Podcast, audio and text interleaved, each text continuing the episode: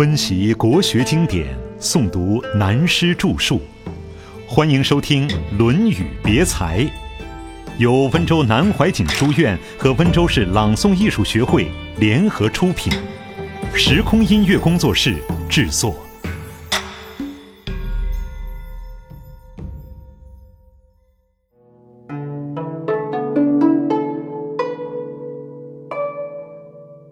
以孝治天下。这两段话都是大问题。现在我们转回来谈第一点。我们知道中国文化经常讲孝道，尤其儒家更讲孝道。把四书五经编辑起来，加上《孝经》《尔雅》等，汇成一系列的总书，叫《十三经》。《孝经》是孔子学生曾子著的。我们要研究孝道，就必须看孔子思想系统下的这部《孝经》。《孝经》中说什么样子才是孝呢？不单是对父母要孝，还要扩而充之，大孝于天下，爱天下人，谓之大孝。为政的人以孝子之心来为政，也就是我们所讲公务员是人民公仆的道理一样的。所以后来发展下来，唐宋以后的论调，求忠臣必于孝子之门。一个人真能爱父母、爱家庭、爱社会，也一定是忠臣，因为忠臣是一种情爱的发挥。假使没有基本的爱心，你说他还会对国家民族尽忠吗？这大有问题。关于“忠”字，有一点是古人讲的：“慷慨捐身易，从容就义难。”慷慨赴死是比较容易的，等于西门町太保打架，打起来不是你死就是我死，脾气来了真是勇敢，视死如归。假如给他五分钟时间去想想看该不该死，这就要考虑了。从容，慢慢的来看他愿不愿意死。这就很难说了，所以说忠臣必出于孝子之门，要有真感情、真认识的人才能够尽忠。因此，孔子答复孟义子的话不同。孟义子是从政的人，孔子相当尊敬他，答话就比较含蓄，只说不要违背，不要违背什么呢？不违背天下人的意思，必须大孝于天下，就是这个道理。他知道。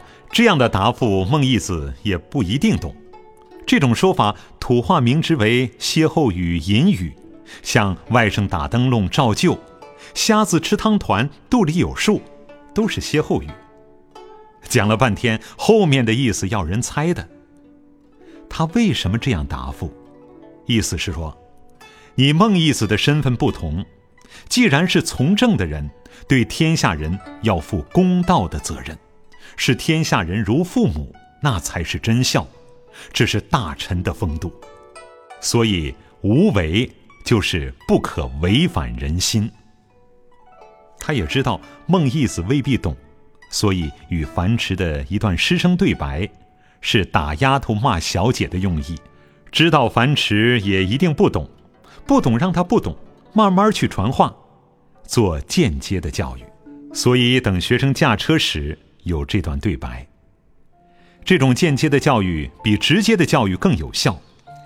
个人的孝道能做到对樊迟所讲的是了不起的孝子，对国家大事能够做到无为，就是了不起的大臣。但是他对孟武伯这位世家公子的问孝答复就大不同了。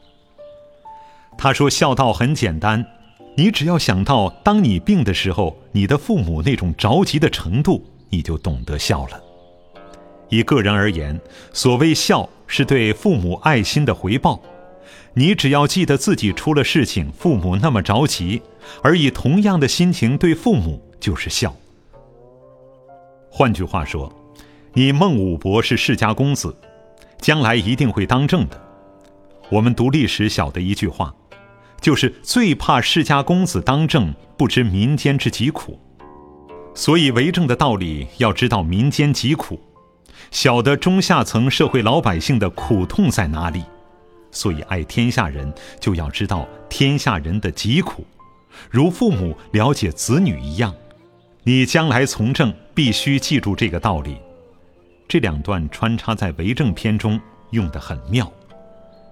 当然，世家公子不知民间之疾苦，往往是失败的。我们看到晋惠帝当天下大荒年的时候，太监对他讲：“大家没有饭吃。”他说：“何不食肉糜？”他就不知道，连饭都吃不上，哪里吃得到比饭更不容易的肉糜？这就是不知道民间之疾苦。我们也可以从历史上得到一个结论：凡是创业的帝王都了不起。两三代以后的皇帝，长于深宫世人女子之手，连米从哪棵树上长出来都不知道的这一类皇帝，我代他们创造了一个名称，叫他们为职业皇帝。他天生的一定当皇帝。这些职业皇帝往往犯一个心理毛病。自卑感，他们非常自卑，所以历史上职业皇帝非常糟糕。对于文臣，反感他学问比自己好；对于武将，他也要反感，觉得武功不如人。所以职业皇帝往往是做出杀戮重臣、罢黜能臣等等莫名其妙的事，注定了他的失败。同样的，除了帝王政治以外，我们做任何一个主管。对于大小事情都应该知道，尤其对于下层的事物更是不能马虎。然后我们要讨论到一个孝道的大问题。中国文化对于家庭教育来讲，素来就有以忠孝传家相标榜的，可见中国文化把孝道看得严重。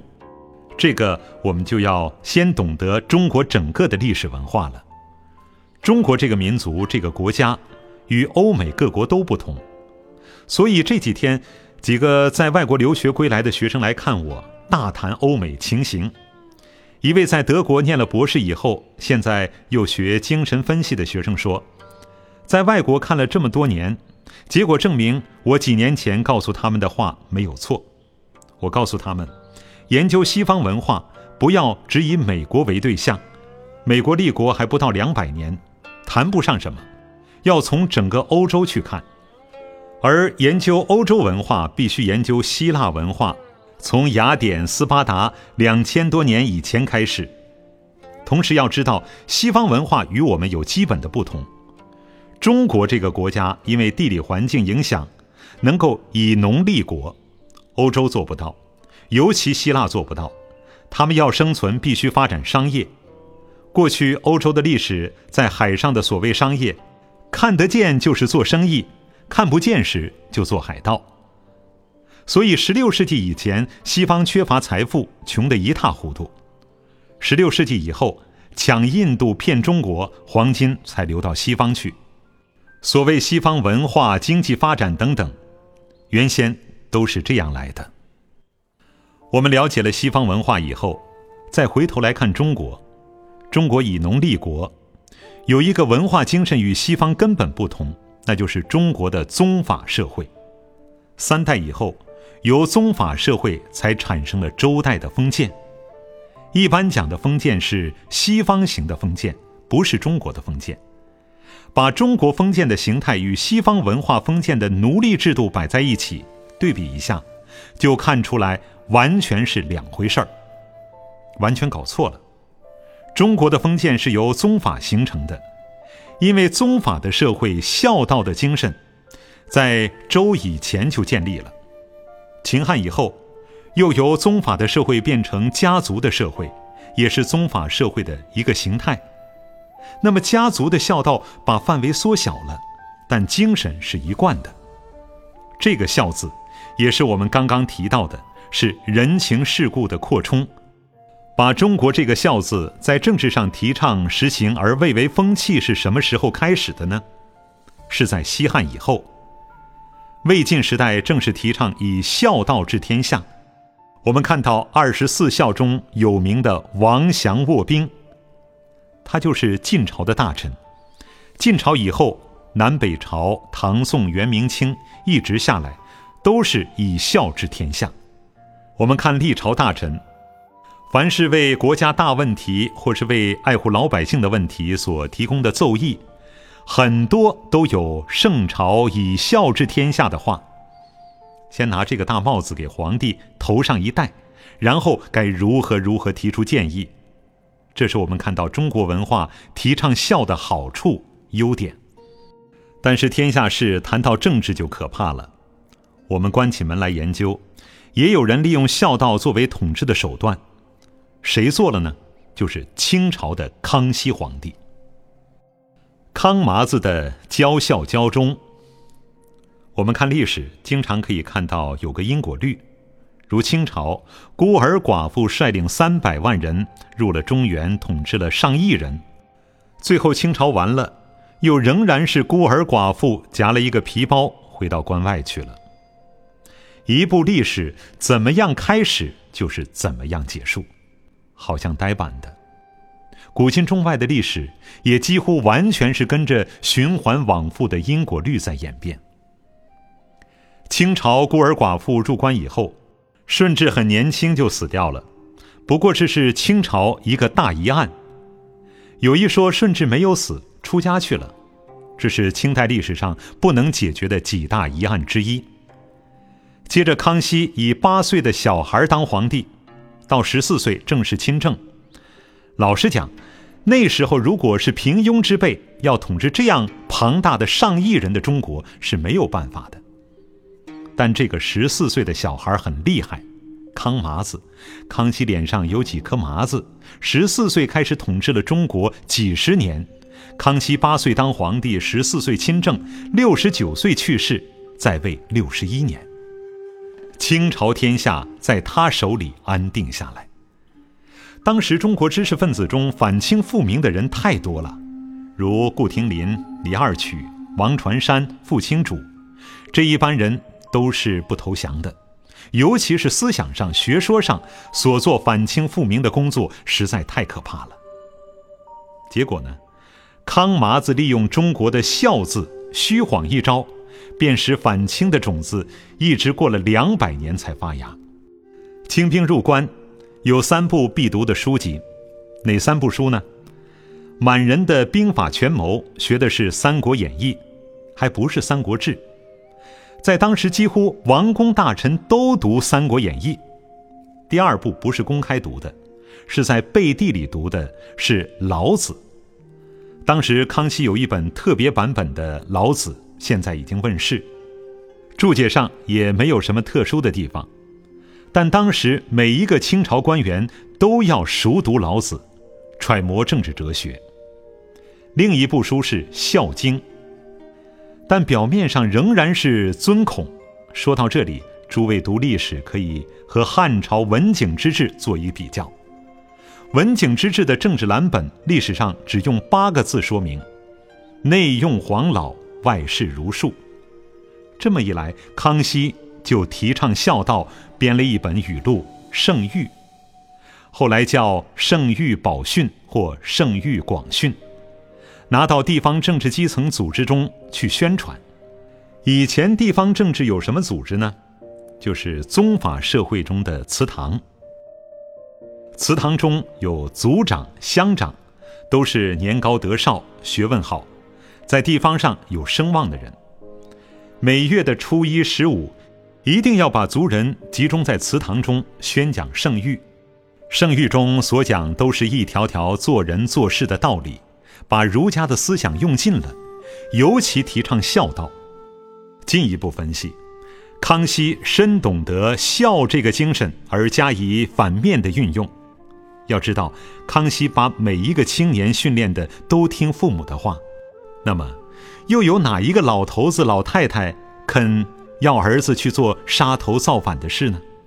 所以康熙用了反面，用得非常高明，此其一。其二，当时在陕西的李二曲和顾亭林一样，是不投降的知识分子。他讲学于关中，所以后来顾亭林这班人经常往陕西跑，组织反清复明的地下工作。康熙明明知道。他反而征召李二曲做官，当然李二曲是不会去做的。后来康熙到五台山并巡查陕西的时候，又特别命令陕西的督府，表示尊崇李二曲先生为当代大儒，是当代圣人，一定要亲自去拜访李二曲。当然，李二曲也知道这是康熙下的最后一招棋，所以李二曲称病，表示无法接驾。哪里知道，康熙说没有关系，还是到了李二曲讲学的那个临近。甚至说要到李家去探病。这一下可逼住了李二曲了。如果康熙到了家中来，李二曲只要向他磕一个头，就算投降了。这就是中国文化的民族气节问题。所以李二曲只好表示有病，于是躺到床上，病得爬不起来。但是康熙到了李二曲的进境。陕西督府以下的一大堆官员都跟在皇帝的后面，准备去看李二曲的病。康熙先打听一下，说李二曲实在有病，同时李二曲也只好打发自己的儿子去看一下康熙，敷衍一下。而康熙很高明，也不勉强去李家了，否则他一定到李家，李二曲骂他一顿的话，则非杀李二曲不可。杀了，引起民族的反感。不杀又有失皇帝的尊严，下不了台，所以也就不去了。安慰李二曲的儿子一番，要他善为转达他的意思，又交代地方官要妥为照顾李二曲，还对他们说，自己因为做了皇帝，不能不回京去处理朝政，地方官朝夕可向李二曲学习，实在很有福气。康熙的这一番运用。就是把中国文化好的一面用到他的权术上去了。可是实在令人感慨的是，是后世的人不把这些罪过归到他的权术上，反而都推到孔孟身上去。所以孔家店被打倒，孔子的挨骂，都太冤枉了。实在讲，孝道的精神绝对是对的。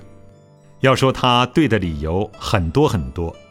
现在是讲《论语》，不在本题外说的太多，只在这里提一下，就可以了解孝，可以治天下。